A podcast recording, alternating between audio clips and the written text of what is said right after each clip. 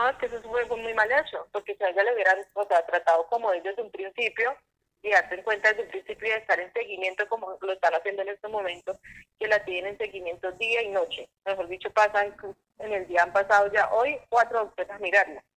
Y si la han chuzado, mejor, hoy la han chuzado cinco veces haciendo el exámenes de control y todo para tener la monitoría, le han aplicado algo para la sangre para que no poder hacer el examen de los pulmones, mejor dicho, ellos hubieran hecho todo eso desde un principio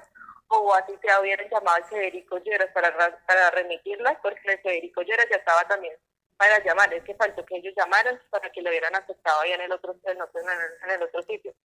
Pero no, ellos dejaron ahí, lo único que me decía, toca esperar. O sea, que si yo no hago nada el día de ayer, es la hora y todavía estuviera allá con la niña, que deben tener vocación, mucha vocación para lo que estudian, porque si no estudia por, para ser doctor es porque le gusta y tiene que atender a sus pacientes como debe ser. Porque mire, una, un descuido, la niña se me puede hasta morir ¿Cuántos niños no se han muerto por lo mismo, por descuidos? Hay aquel solicitaba yo, solo que la tuvieran seguimiento y no, no querían. Entonces, falta mucho como más vocación, que le cojan más amor